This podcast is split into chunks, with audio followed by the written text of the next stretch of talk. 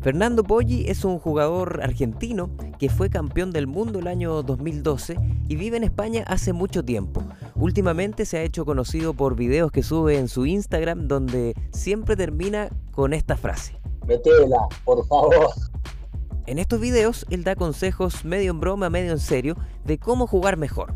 Bueno, con él estuvimos hablando de cómo mejorar tu pádel y de su exitosa carrera como jugador profesional que hoy está a punto de terminar. Mientras lo piensa bien cómo hacerlo, viaja por el mundo haciendo clínicas y exhibiciones y entrena en su academia M3 de España a tipos como Lebrón y Galán. Yo soy Manuel Mayra y esta es la conversación que tuve con Fernando Poggi para Rey Padel. Rey Padel. Y ya estamos con Fer Poggi. Poggi, Poggi, ¿cómo se dice Fer? Bienvenido a Rey Padel, ¿cómo estás? Eh, muchas gracias. A ver, es, es un apellido italiano, es Poggi. Pasa que bueno, me dicen Poggi, Poggi, hay un poquito de todo. Bueno, vamos a conversar de otras cosas, de tu carrera, de tu destacadísima carrera como jugador, pero vamos a partir por lo más reciente, que son estos videos, historias de Instagram, Reels. Ocupas un poco el humor, pero, pero tiras muy buenos consejos y siempre con un remate que dice más o menos así, Fer. Metela, por favor.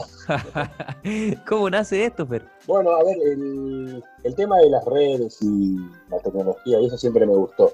Siempre estuve con una camarita en la mano, he hecho varios mini programas en YouTube de El Mundo de Ferposi se llamaba, y llevaba mi GoPro a todos lados, a entrenamientos, torneos, eh, eventos, y bueno, los, los editaba un amigo, que es Mariano Mac, entrenador de Lebrón Galán. Nada menos. Eh, bueno, que nos conocemos hace muchísimos años, y él, él me lo editaba y lo subíamos, y la verdad que la gente le encantaba. Y pues siempre estuve con la tecnología, y al final con las redes, tal, no sé qué, le empecé a dar clases a, un amigo, a Javier Méndez, que él es influencer, y me dice, venga, vamos a grabar algo, tal, no sé qué. Y a mí la verdad que me, me gusta un poco, ¿no? El tema de, los videos y eso. Y yo a este le, decía mucho, digo, dale, Javi, digo, mete la pelotita, digo, metela, digo, no, no, no tires fuerte, metela. Y empezaron a salir así como, como tips y consejos, eh, y, en, formato Reels, que era lo que él me recomendó, que era lo que más de moda estaba. Y bueno, y fue un bombazo porque el tema de metela, viene también un poco de lejos, los jugadores profesionales, nosotros muchas veces, al final, eh, a tu compi le dice, dale, metela, boludo, metela.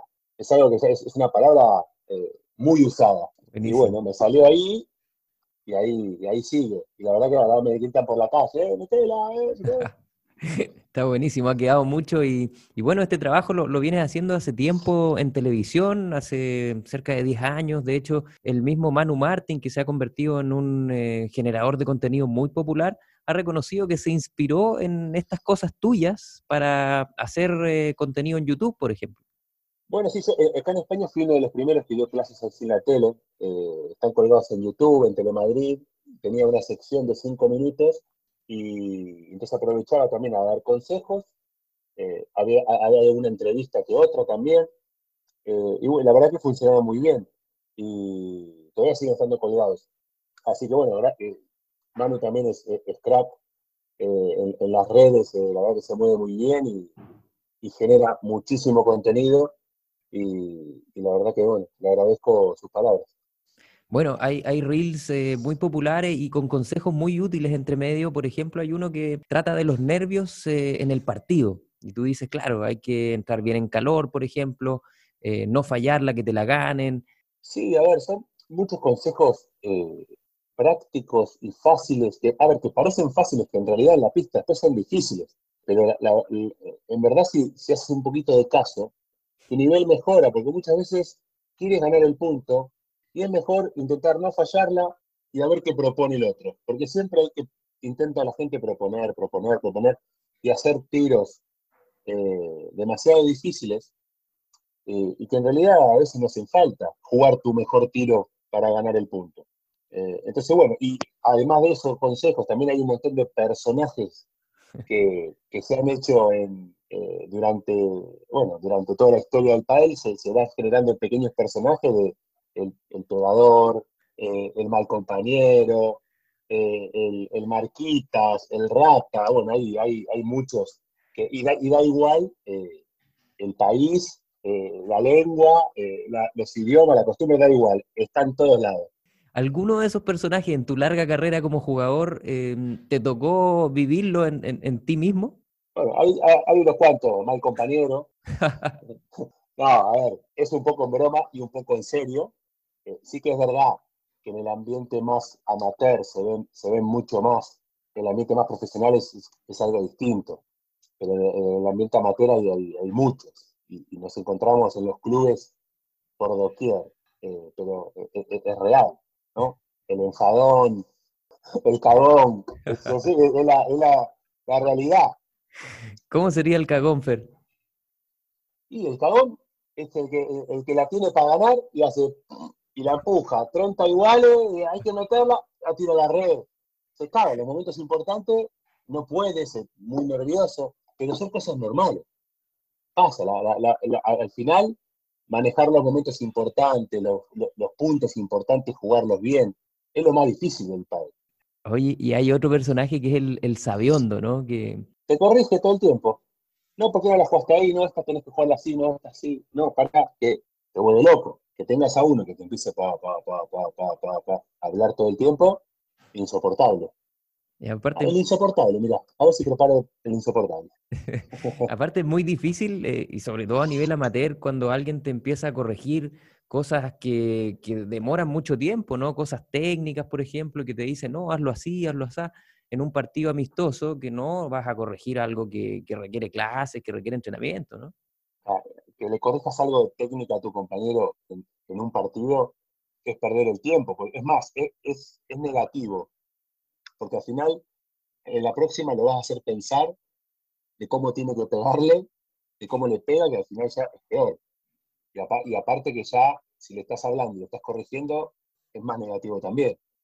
Entonces, nada, siempre hay que, yo digo que el pádel es un deporte en equipo, el equipo más difícil porque es de dos, eh, es un 50% cada uno, y lo más importante en ese momento es tu compañero. Después, si se hace mal, se hace bien, se hablará después del partido. Pero durante el partido, para mí, hay que ser positivo, hay que jugar en equipo, eh, hay que dejar todo. Eh, sí que es verdad que a nivel profesional es un poco distinto porque la tensión eh, y, el, y, esa presión del compañero existe, pero, pero en plan de, de tensión positiva, ¿no? De que eh, vamos a poner la pila que, que es trabajo y que se nos va el partido. Entonces, hay una línea fina también, ¿no? Que, no, que no, no, se debería pasar. Eh, pero bueno, también eh, hay veces que, que, se escapa, que se pasa, es complicado, mucha tensión en momentos importantes, cada vez se están jugando más cosas, eh, entonces, bueno, es distinto el profesional que el amateur. Sí que tiene mucha semejanza, pero eh, se, salvando la distancia. Hay otro que también es el que tú dices ahí en el video, el chupón, que mm, tiene que ver mucho con la ansiedad también, que es un concepto fundamental al jugar al pádel, ¿no? Sí, eh, la paciencia es una palabra, es un pilar en el pádel. Y, y, la mayoría de la gente, los amateurs, que bueno, que juegan seguido, no la tienen. Enseguida les da la, quieren ganarla, enseguida todos quieren pegarla toda, él se vuelve loco. Entonces, claro, eh, no podía faltar eh, un reel para, para el chupón, el morfón, el que la quiere, el que le quiere pegar toda, el que se mete en la pista al compañero. Tal cual. Oye, hablando de tu carrera, Fer, em, bueno, llevas muchos años, más de 20 años en el pádel y el pádel ha cambiado mucho en, ese tiempo, ¿no? Eh, incluso eh, las superficies, eh, por ahí también se ha hecho más físico. ¿Cómo, ¿Cómo, dirías tú que ha cambiado el pádel en el último tiempo, en los últimos años? Sí, ha cambiado mucho todo. en materiales, el tema de las palas, las gomas, las pelotitas, el suelo. y aparte, bueno, la forma de jugar es mucho más físico. Ya los jugadores son atletas, que al final eso incluye más velocidad, más reacción, ha dado un paso importante con respecto al cambio, con Lebron Galán, que están físicamente vuelan, eh, acortan los tiempos, que todo el tiempo te están intentando proponer, que es muy difícil. Nosotros veníamos con un pádel más que aguantar, de defender, arriba, abajo, desgastar al, desgastar al contrincante. Claro, y te aparece Lebron Galán, te aparece Tapia, eh, Coelho viene ya preparado físicamente muy bien, eh, con una velocidad de bola importante, eh, con la mentalidad de que te pueden ganar el punto de cualquier lado de la pista. Pero en nuestra generación, en mi generación, no nos entraba en la cabeza hacer los tiros a veces que hacen esto.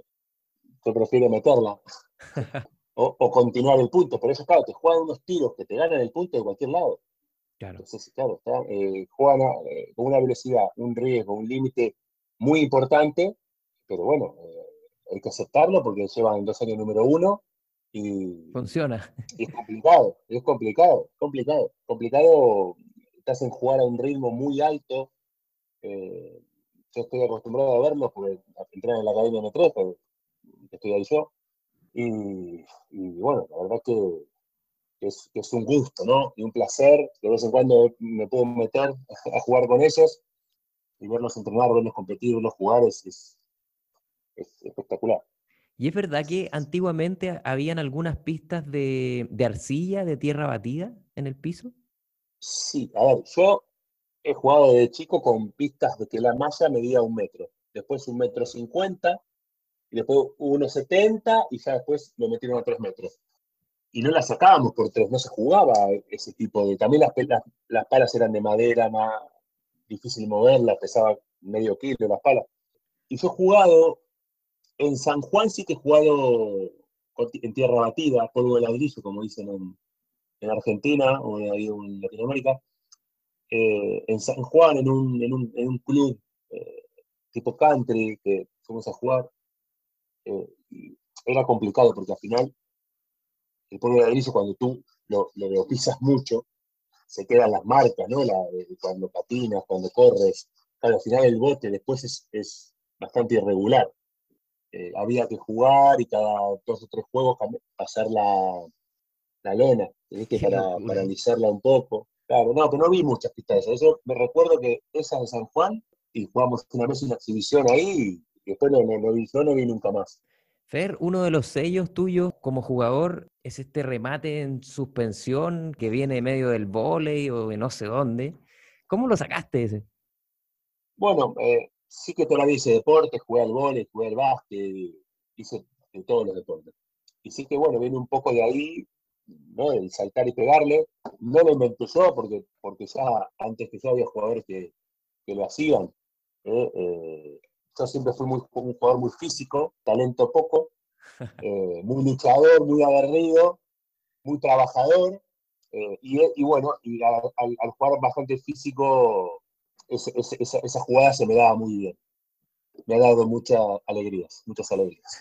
Bueno, quizás la mayor alegría, el mundial, campeón mundial del año 2012, y que tiene una historia con, la paleta también ahí, Fer, ¿no? Sí, mira.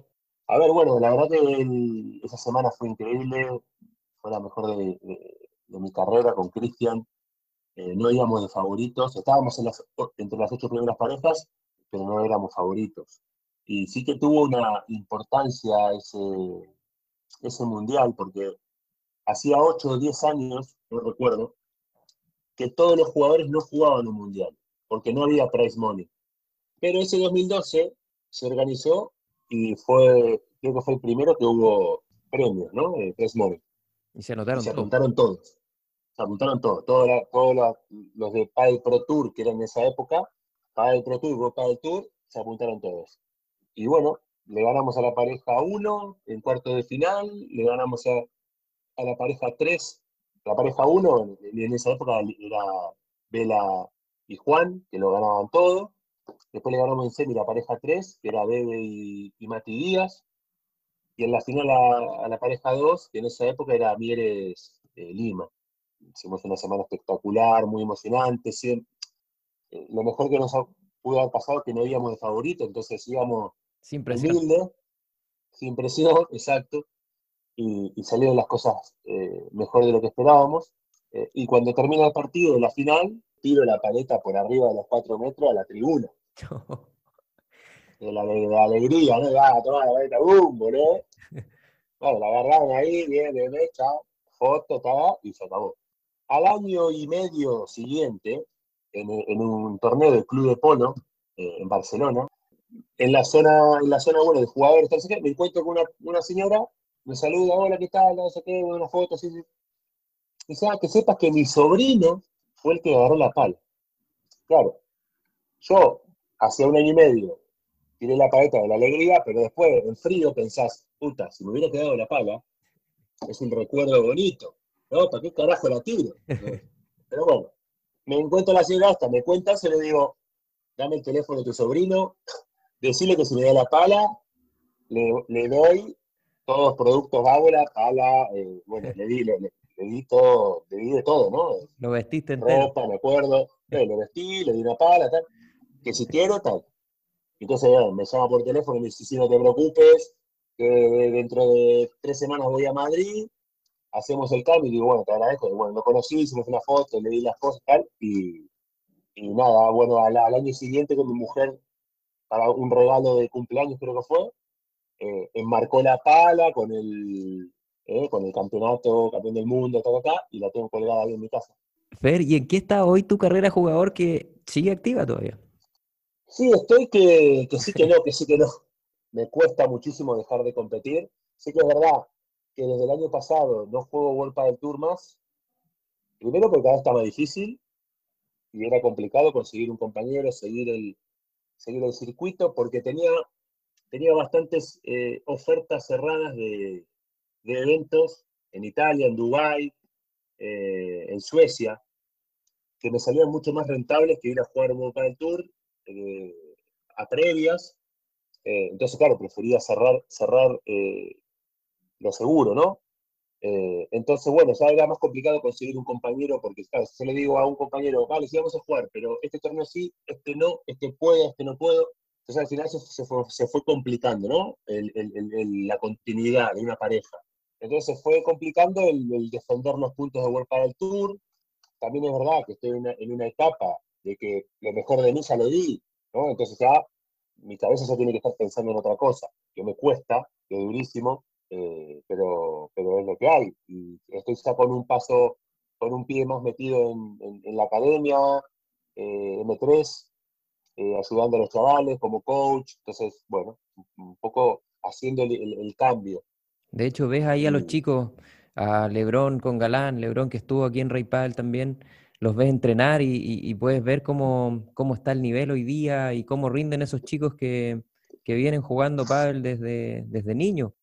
Sí, desde niño, el nivel está muy alto, vienen cada vez más profesionalizados, vienen con un equipo de trabajo, y fíjate que cada vez más jóvenes están ahí arriba, están, están llegando, fíjate Coelho con 19, como se llama Tapia también creo que tiene 20 o, algo más, pero fíjate, con 20 están ahí, después está Leal también, Iván Ramírez, Yangua, de la academia, hay jugadores eh, muy jóvenes con mucha con mucha proyección y que promete mucho. Bueno, arroba Ferpolli eh, con 2G en Instagram. Invitamos a la gente a seguirte si es que por ahí todavía no se topan con, tus videos, con tus reels. Están buenísimos. Cuéntanos un poco, invita a la gente ahí a acercarse a, todas tus redes y tus cosas y tus proyectos. Sí, bueno, que tengo un producto que es el Gripping Gel, el Gripping, que es de magnesio en spray, que creo que ahí lo tiene, ha comprado, bueno, la distribución la lleva Sur Tennis, y es magnesio en spray, que es el único, y, la verdad que funciona bien, porque bueno, no mancha, mantiene seca la mano, te lo puedes poner eh, las veces que quieras, para todo tipo de, deportes de raqueta. No es que la agarra mejor, sino que te mantiene seca la mano, no te transpira la, mano. Aparte viene en spray, el, agarre. que es muy cómodo porque algunos lo, lo, traen en una bolsita, un polvo blanco, parece en drogas a veces cuando lo sacan ahí. Claro, lo normal es eh, como las piedras de magnesio, el polvo, eh, el gel, pero el, nuestro es el único, el único que hay de en spray y es muy cómodo. Fer, muchas gracias ¿ah? por el tiempo y, nada, pues un abrazo desde Chile. Cuando vengas acá, Rey Padel te recibe y seguramente podemos agendar ahí una nueva conversa. Bueno, nada, muchas gracias por, por la entrevista, por la charla. Gracias a toda la gente de Rey Padel. Eh, y no se olviden de que hay que meterla. ¿vale? Chao. A ti, padelera, padelero, o a ti que tienes un club y quieres darle vida, no esperes más y regístrate en Desafío Padel Tour, el ranking nacional e internacional que ya tiene a 15 clubes a lo largo de Chile y que te invita a sumar puntos en una gran comunidad padelera. Premios a los mejores para quienes más jueguen, torneos y muchas sorpresas esperan por ti. Toda la info en desafíopadeltour.com. Recuerda seguirnos en nuestra cuenta de Instagram, arroba reypaddle, para estar al tanto de todos los detalles de cada uno de nuestros capítulos. También puedes encontrarnos hablando de paddle los días viernes a la 1.30 de la tarde en el programa Pauta de Juego en Radio Pauta 100.5 en Santiago, www.pauta.cl en todo el mundo.